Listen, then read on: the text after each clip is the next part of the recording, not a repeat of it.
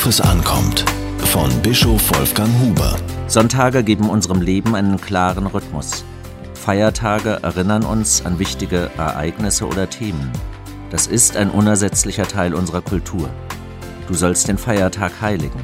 Das sagt die Bibel dazu. Die letzten drei Monate des Jahres haben eine besondere Prägung. Erntedankfest und Reformationstag, Volkstrauertag und Totensonntag, Advent und Weihnachten, so heißen die Stationen. Aber es gibt in dieser Zeit noch einen anderen wichtigen Tag, den Buß- und Betag. Über lange Zeit war der Buß- und Betag in ganz Deutschland staatlich geschützt und damit arbeitsfrei. Im Jahr 1995 wurde dieser Schutz aufgegeben. Die Pflegeversicherung war der Anlass dazu. Zu ihrer Finanzierung sollte ein zusätzlicher Arbeitstag beitragen. Dafür brauchte man einen Feiertag, der immer auf einen Werktag fällt. So wurde der Schutz für den Buß- und Betag geopfert. Nur in Sachsen blieb dieser Schutz erhalten. Die Beiträge der Arbeitnehmer zur Pflegeversicherung wurden entsprechend angehoben. Ein Tag des Gottesdienstes ist der Buß- und Betag auch ohne staatlichen Schutz.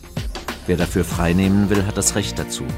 Er braucht dafür keinen Urlaubstag zu nehmen, aber er muss mit einer Gehaltseinbuße rechnen.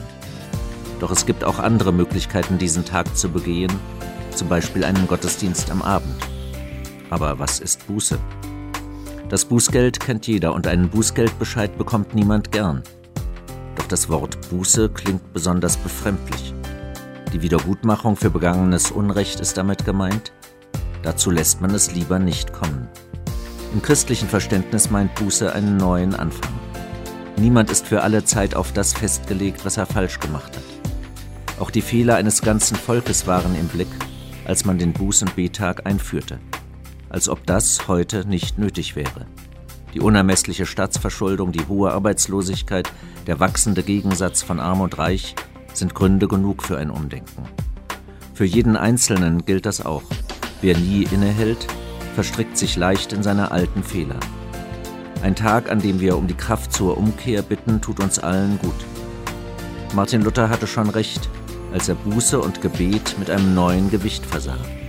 Die Reihe der 95 Thesen, mit denen er die Reformation auf den Weg brachte, beginnt deshalb so, da unser Herr und Meister Jesus Christus spricht, tut Buße, hat er gewollt, dass das ganze Leben der Gläubigen Buße sein soll. Das klingt sehr befremdlich, es ist trotzdem wahr.